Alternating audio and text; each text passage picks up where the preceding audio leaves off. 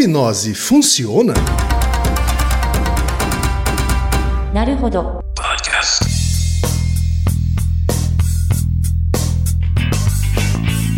Bem-vindo ao Naruhodô, podcast para quem tem fome de aprender. Eu sou Ken Fujioka. Eu sou Altair de Souza. E hoje é dia de quê?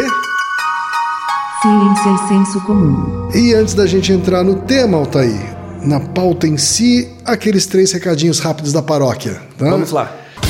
Todo mundo já sabe, tá? Número um, se você quer colaborar com a produção do Naruhodô Podcast e ajudar ele a se manter no ar, vai lá no apoia.se barra Naruhodô Podcast, faça sua colaboração. Por favor. Número dois, não vai te custar nada, é só ir lá no iTunes Store e deixar cinco estrelinhas e o seu comentário. Isso. Nunca te pedimos nada. E a terceira e última também tem custo zero. Tá? É só apresentar o podcast Naruhodô para uma amiga ou para um amigo que não conhece o Naruhodô. Isso. Ó, a e às vezes proposta- até não conhece o podcast. Né? É, a proposta do Naruhodo é exatamente essa. Como são episódios mais curtinhos, é para introduzir as pessoas à podosfera. É isso aí então, gente. Vamos para a pauta? Bora. Altair, hoje é pergunta de ouvinte, Altair. Quem você está se sentindo cansado?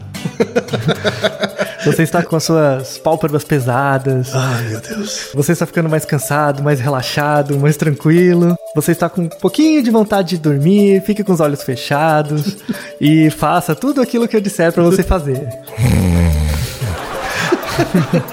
Altair, não é só pergunta de ouvinte, viu, Altair? Não? São perguntas de vários ouvintes. É verdade. tá? Eu acho que é uma das perguntas campeãs aqui no Naruhodo. É. tá? Eu vou ler dois deles aqui, Altair. Um é o Luciano Marino, que é publicitário de Cuiabá, Mato Grosso. Ele diz o seguinte: Olá, amigos do Naruhodo. Gostaria de sugerir mais uma pauta para o programa. Podemos ter atitudes ruins sob o efeito da hipnose? Certa vez assisti um documentário que tentava provar que uma pessoa de boa índole era capaz de cometer um crime grave sob o efeito da hipnose. No programa em questão, o sujeito foi hipnotizado e instruído a cometer um crime de latrocínio. Ele recebeu uma arma falsa e seguiu à risca todos os comandos até o momento em que foi interrompido pela produção do programa. Ao acordar, ele alegou não se lembrar de nada. O que a ciência tem a nos dizer sobre isso? Obrigado e parabéns mais uma vez pelo excelente conteúdo. Altair, eu sei que ele se refere aqui, tá? Sabe? Eu assisti a um episódio do Darren Brown. Ah. né? Daquele ilusionista e, e hipnotizador, enfim, né? Um cara que domina várias técnicas e utiliza essas técnicas, inclusive, para desmistificar algumas coisas, né? Ele desmistifica os cartomantes, né? Os leitores de mão, etc, né? Contando alguns truques, né? E até usando esses truques para mostrar como é possível fazer previsões bem genéricas, né? A ponto de você acreditar que ele tá acertando alguma coisa. É, já discutimos isso em vários episódios também. Exatamente. Mas esse, neste episódio em específico, ele combina com um ator muito famoso, que é o Stephen Fry, a atuar numa peça, enfim, ele, ele tá com uma peça em cartaz, né? Mas ele combina com ele que ele vai hipnotizar um ser humano comum, né? Que vai tentar matá-lo. Matar o Stephen Fry no teatro. E aí ele hipnotiza um cara, né? Testa várias vezes a obediência do cara até que ele ordena que ele pegue uma arma, vá até o teatro e atire em um determinado momento da peça. E ele faz isso. tá? A arma é falsa. Todo mundo no teatro sabe que aquilo está acontecendo, menos o hipnotizado, tá? Inclusive o Stephen Fry, né? Tanto que o Stephen Fry ele cai quando o cara atira. O cara chega a atirar com a arma falsa, né? Ah, Uma bala de festim, e o Stephen Fry cai, né? Pra ficar bem realista. Tá. né? Mas aí nessa hora ele acorda. O hipnotizado acorda, né? Diz que não se lembra de nada, né? Mas ele seguiu todas as ordens. né? É uma coisa impressionante. Vou colocar, vamos colocar o link desse vídeo no Na post descrição. do episódio. Isso. Tá? Temos também o e-mail da Bruna Azevedo, que é farmacêutica de Colombo, Paraná. É muito legal ver como o programa atinge Cuiabá, Mato Grosso, é. Colombo, Paraná, né?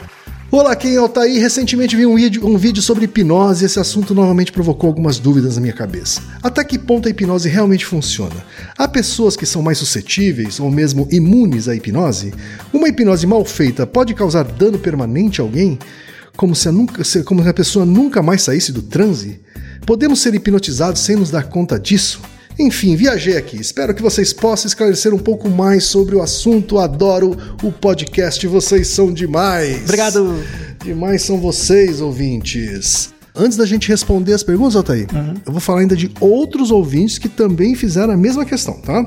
Então, Fábio de Oliveira, que é livreiro de São Paulo Capital, Juan Perazzo, que é jornalista de São Paulo Capital, Felipe Prestes, que é universitário de Brasília, Distrito Federal, Pamela Nascimento, que é web designer de São Paulo Capital, Roger Vargas, que é programador de Santa Maria, Rio Grande do Sul, Larissa Barbosa do Nascimento, que é estudante de Direito de Belo Horizonte, Minas Gerais, e Marcos Júnior, que é coordenador de automação de processos de São Paulo Capital. Todos eles, Altair, com essa dúvida que abala as estruturas né? Cognitivas das pessoas, né? Isso, sobre a hipnose. O que, que a ciência tem a dizer sobre isso, Altair? Então, eu, eu sei que muita gente perguntou, e é uma pergunta interessante de fato.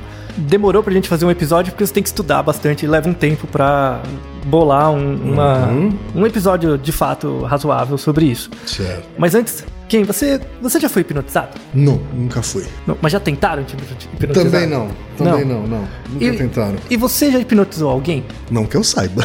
Então, é- é exatamente, essa é a pergunta. Como você tem certeza que você nunca hipnotizou alguém? Eu acho que não tenho, certeza. Ah. Não tenho. Ah, você acha que seu trabalho de publicitário tem alguma coisa a ver com uma habilidade maior ou menor para hipnotizar outros? É, acho que há uma relação. Por que, que você acha que tem uma relação? Porque acho que tem. Em relação ao receptor, acho que existem pessoas que são mais predispostas Ao conteúdo publicitário. a um conteúdo, é, Uhum. a uma persuasão, sei lá. E o trabalho de publicidade, ele eh, tem dentro de si um, um, um quê de persuasão, sim. Hum. né? Que acho que tem uma relação com hipnose. Isso. Então, eu Né? espero... De sugerir coisas, né? E, Uhum. Enfim. Isso, então. Esse cast tem três objetivos. O primeiro é explicar de fato o que é hipnose, mais ou menos como ela funciona. Depois mostrar evidências de que ela funciona, existe, ela acontece, né? As características de validade são outras, mas que ela de fato acontece, é um fenômeno, não é balela. E a terceira coisa é que a hipnose é muito mais comum e cotidiana do que as pessoas acham, tá? Então, você imagina a hipnose num setting de que você está num lugar sentado, relaxado, tem alguém com, por exemplo, um relógio, balançando o relógio na sua frente, ou tem alguém falando coisas, sabe? A, a, a hipnose... Baixinho, né? Falando Isso. bem baixinho. É, a, a hipnose é mais que isso, não é, não é só essa coisa de desenho animado, sabe? Uhum. Algo assim. Né? Porque isso de fato é raro de ver. Né? Esse setting onde você tem um relógio balançando ou alguém falando manso é muito raro. Mas os fenômenos de sugestão acontecem todo dia, durante todo o tempo. E o, o- a gente pode relacionar fenômenos ligados à ideia de hipnose com vários fenômenos que acontecem hoje socialmente, por exemplo, polarização política, ou mesmo o efeito da publicidade. Esses efeitos são oriundos de processos psicológicos muito similares aos processos da hipnose. E aí vale, vale a pena uma ressalva de que a hipnose ela não é um fenômeno totalmente conhecido do ponto de vista da psicologia. O que não implica em dizer que é algo sobrenatural. Muito pelo contrário. Tá? A, a ideia é realmente desmistificar que o comportamento, a hipnose é uma coisa mais simples e cotidiana do que parece. Tá? Então, muito bem. Vamos às introduções. Essa coisa, por exemplo, de hipnose, se você pensar do- da forma mais leiga, né? Hipnose é, é um- uma série de comandos que você faz para alguém dormir, ou para alguém imitar coisas, ou mudar a maneira dela pensar, ou ela fazer comportamentos que ela não faria normalmente, mais ou menos a percepção que as pessoas têm. Então a primeira pergunta é: hipnose existe? Ela funciona? Sim. Tá? Temos várias evidências de que é, as pessoas ficam hipnotizadas mesmo, tá? Elas entram em transe mesmo. Já temos a resposta curta, então. É, já, já. Existe mesmo, tá?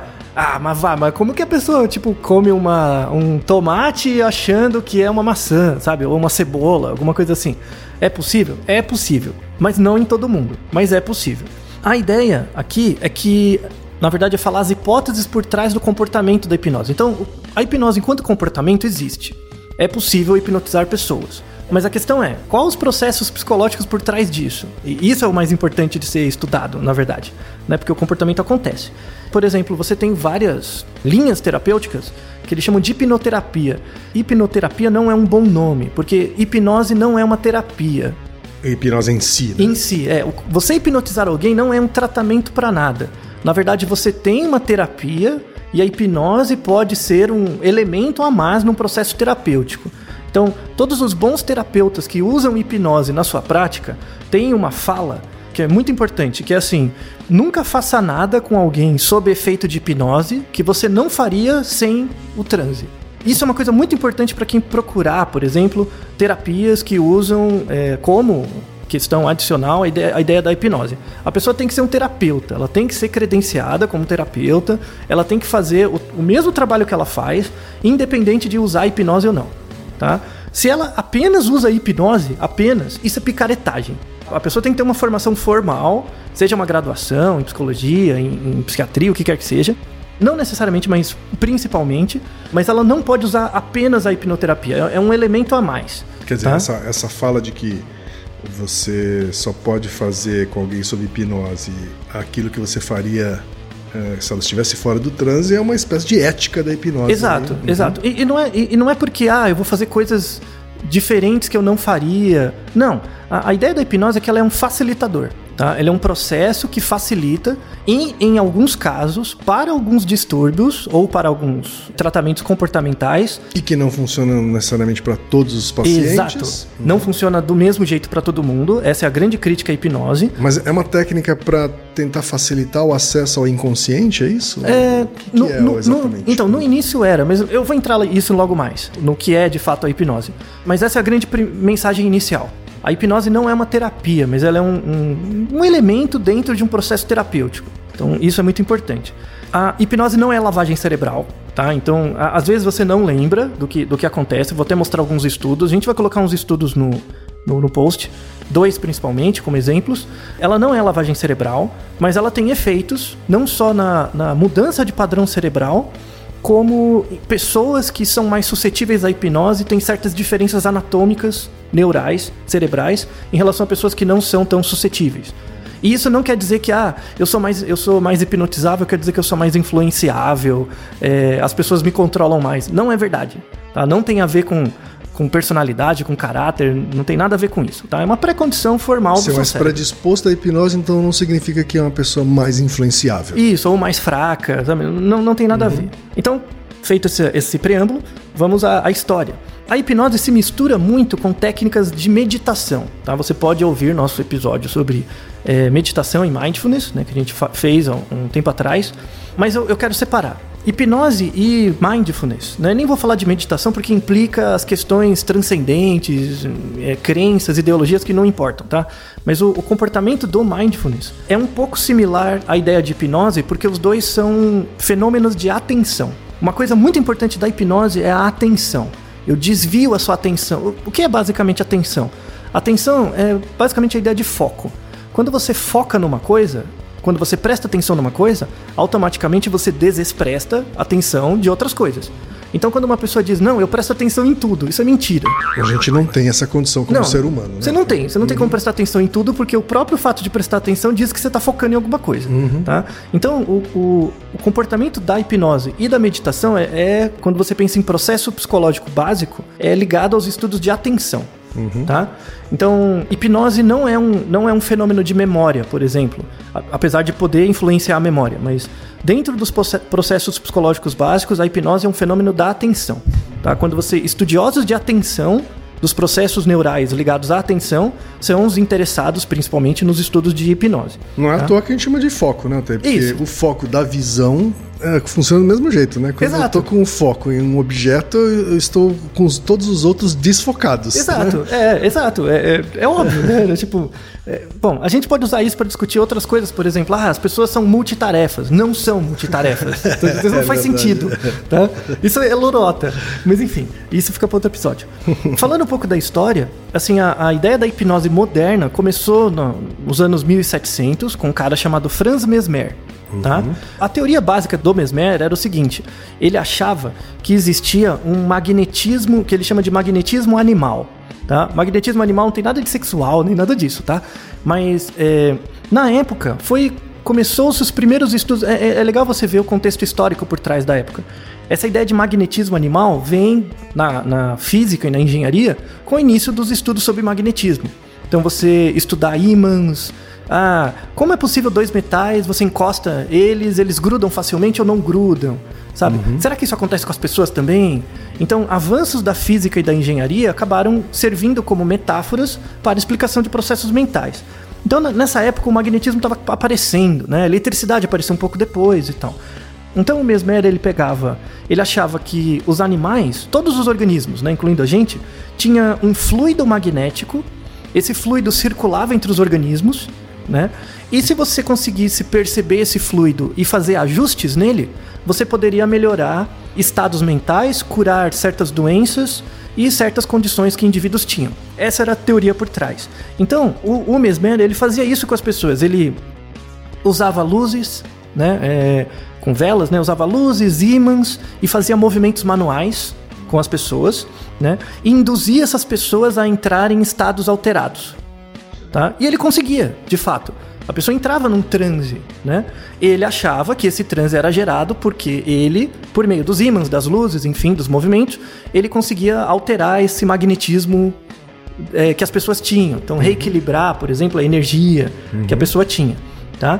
E de fato funcionava. De fato ele colocava as pessoas em transe. O problema não é o comportamento da hipnose, mas essa teoria. Então a teoria no- nos anos 1800, né, ce- cerca de 70, 80 anos depois disso dele, a teoria do magnetismo animal foi colocada à prova como hipótese e não passou. Tudo bem, o comportamento de hipnose acontece, mas não por causa dessa teoria. Certo. E daí, durante quase 100 anos, a ciência largou mão da hipnose, né? Tipo, ah, não, não preciso estudar isso. Aí, em 1850, um cara chamado James Braid, que era um médico, ele voltou nesses estudos básicos, né?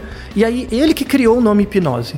O nome hipnose não veio do Mesmer, veio dele. Certo. Porque vem da palavra grega hipnos, que é relacionada com sono. Então ele achava que o, a hipnose era um tipo de sono, ou um tipo de estado de sono, que era induzido. Do mesmo jeito que o sono é induzido, quando chega a noite você fica com sono, a hipnose era assim, é um jeito mais rápido né, de induzir o sono.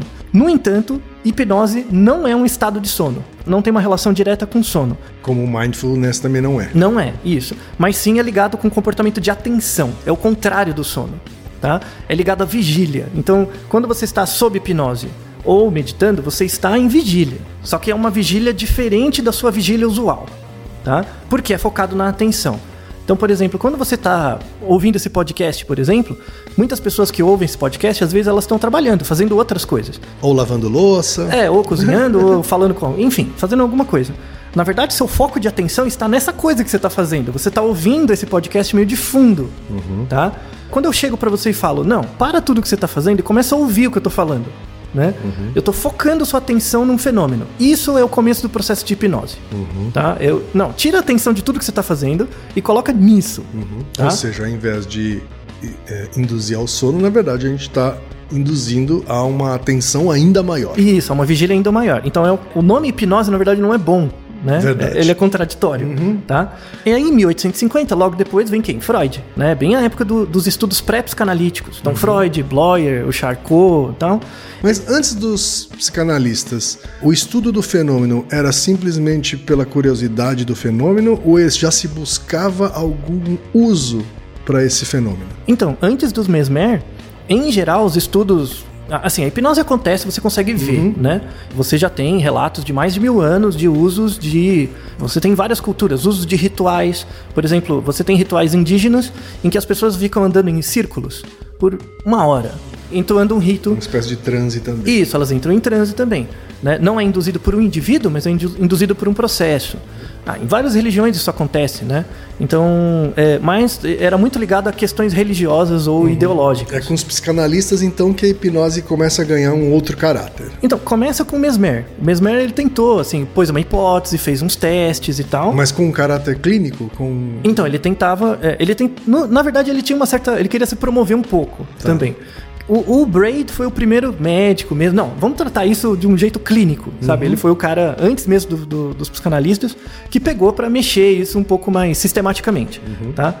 É, aí a, a hipnose começou a virar uma prática. O Braid teve uma grande, um grande mérito nisso. E aí os, os primeiros médicos da época pré-psicanalítica começaram a usar isso para tratar, por exemplo, questões ligadas à histeria, né? Então você tinha casos de pacientes, né, em geral mulheres na época, que de repente ela perdia o movimento das pernas. Ela não andava, né? Tinha uma, uma questão de conversão, ela não andava. E aí eles colocavam elas em transe hipnótico e pediam para ela, ah, abre a janela. Aí a mulher levantava, abria a janela e voltava. Ou seja, não era uma questão física propriamente, né? não tinha um problema nas pernas, mas tinha alguma coisa que sob hipnose ela fazia que fora da hipnose ela não conseguia. Tinha um certo tipo de bloqueio, né? Então, Freud e os pré-psicanalíticos utilizaram muito isso para tentar testar a ideia de repressão, né, de conteúdos reprimidos e como a repressão afeta o corpo. Né? Então, a psicanálise teve um grande mérito nesse início como uma teoria um pouco mais monista. Apesar da psicanálise hoje ela ser muito dualista, o início dela foi extremamente monista, mostrando que corpo e mente era a mesma coisa, que um influenciava o outro e tal. Mas, a partir de um certo momento, principalmente no início da psicanálise, o Freud abriu mão da hipnose. Ele falou: não, eu não vou usar a hipnose, eu prefiro usar o tratamento pela palavra. Né? Por que isso? Então, principalmente porque a hipnose não funcionava do mesmo jeito para todo mundo. Então, não era um tratamento sistemático para todo mundo. Então, tinha muito mais efeito do indivíduo do que efeito dele. E ele não, não achava que isso era um processo tão válido assim. Muita gente dizia que o Freud não era um bom hipnólogo, ele não sabia hipnotizar tão bem. Tá? Mas a crítica dele ao fato de que você tem variações né, na, na capacidade de uma pessoa ser hipnotizada para além da qualidade do hipnólogo é um argumento razoável. Né? Então, por isso que a hipnose em si, sozinha, não é um tratamento. E isso é fato, né? Tem gente que é mais. Sim. Uh, hipnotizável, hipnotizável, vamos tem, dizer assim, tem. do que outras. Assim como deve ser verdade que existem pessoas com mais ou menos capacidade de hipnotizar outra Isso. pessoa também. Isso. É, esse segundo é mais. Você pode treinar. Então você pode Sim, treinar sim. para Uhum. ser um bom. Mas você não pode treinar para ser mais hipnotizável. Entendi. Então, ser hipnotizável não é uma característica intrínseca do indivíduo. Mas você pode treinar para ser um, alguém que hipnotiza alguém, tá? Uma outra pessoa. Então, é, o Freud ele não acabou não usando muito a hipnose porque o efeito da hipnose não era igual para todo mundo, né? Tinha muita variação. E o- no início o Freud queria, ele queria criar uma nova escola de psicologia, né? Que era a psicanálise. Mas ele queria separar essa escola da psicologia de outras teorias que tinham na época que eram ligadas à sugestão teorias de sugestão, teorias de introspecção. Ele achava que a psicanálise não era isso, tá? Então ele quis fazer uma separação dessas teorias da psicologia e criar uma nova área, que é a psicanálise, focada no estudo do efeito da palavra, né? Então é, é por isso que ele abriu mão da hipnose. Feita a, a questão da história, como que funciona a hipnose agora, como, atualmente, né? Como processo psicológico? Então, ela é baseada em um, é um processo atencional e ela leva em conta a ideia do foco. Então, o foco é você remover todas as distrações presentes no ambiente e a tarefa do profissional, daquele que hipnotiza, é colocar a pessoa em um estado de foco relaxado. Ela está focada, mas não aquele foco que você fica prestando atenção, sabe? Você tá tenso de tão. Isso, é exatamente o contrário, é um foco relaxado, tá? Onde você delega a atenção desse foco, né, para aquele que hipnotiza. Então, você imagina mais ou menos como se fosse uma lanterna, tá? Então, quando a lanterna fica muito forte, né, a- quando você entra num transe de hipnose, por exemplo, é como se você delegasse essa lanterna para um outro indivíduo. Então, ele coloca o foco da sua atenção onde é necessário. Outra coisa importante, o hipnotizador vai me faz fazer coisas que eu não faria? Não, não faz. Uma coisa muito importante para que a hipnose aconteça é que exista uma relação de confiança entre aquele que hipnotiza e o hipnotizado. Então você não vai chegar na rua, pegar alguém do nada, você está sob transe. Não, não. Mesmo nesses shows, né? O profissional, o hipnólogo lá, ele faz uma pré-seleção dos indivíduos. Ele- Sem dúvida. Você tem testes rápidos, assim, para ver pessoas que são mais hipnotizáveis e outras que menos. E ele faz seleção dessas pessoas para facilitar o processo. E uma- um pedaço que provavelmente não vai ao ar, né? São as várias horas que o profissional passa com o cara ganhando a confiança dele. É, às vezes nem precisa de muitas horas, mas, por exemplo, o próprio fato de você estar pensando num programa de TV, de você estar num programa de TV e você foi assistir o programa e o cara é. Uhum. Você é apresen- admirador dele. Isso, né? o cara é apresentado como, né, já induz o suficiente, dado que você é hipnotizável, para entrar no processo rápido. Sim. Tá? Tanto é que, por exemplo, pessoas que têm relação, sei lá, de parentesco, é mais difícil. Ou pessoas que você conhece em outros contextos é mais difícil. Entendeu? Tem, que ter essa coisa da autoridade mesmo. Esse efeito ad hominem é muito importante para hipnose, tá? Por que, que ela acontece? Tudo bem, já, já mostramos que hipnose acontece, o comportamento acontece. Agora a questão é, por quê? Quais são as causas? Bom, tá aí. Esse é um episódio excepcionalmente mais longo. Isso. Né? Então vamos parar aqui a primeira parte de duas partes. Uhum. Tá? E a gente volta com a segunda parte no próximo episódio. Isso, é, Ok. é, isso deu bastante trabalho, então resolvemos fazer um pouco mais longo para que vocês aproveitem mais as informações. Naruhodo, ilustríssimo 20. Você sabia que pode ajudar a manter o Naruhodo no ar? Ao contribuir, você pode ter acesso ao grupo fechado no Facebook e receber conteúdos exclusivos.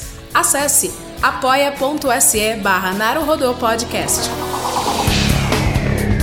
E você já sabe, aqui no Naruhodô, quem faz a pauta é você. Você tem alguma pergunta pra gente ou quer comentar algum episódio? Escreva pra nós. podcast@naruhodô.com.br. Repetindo, podcast@naruhodô.com.br. e lembre-se, mande nome completo, idade, profissão e a cidade de onde você está falando. É isso aí. な Esse podcast é apresentado por b9.com.br.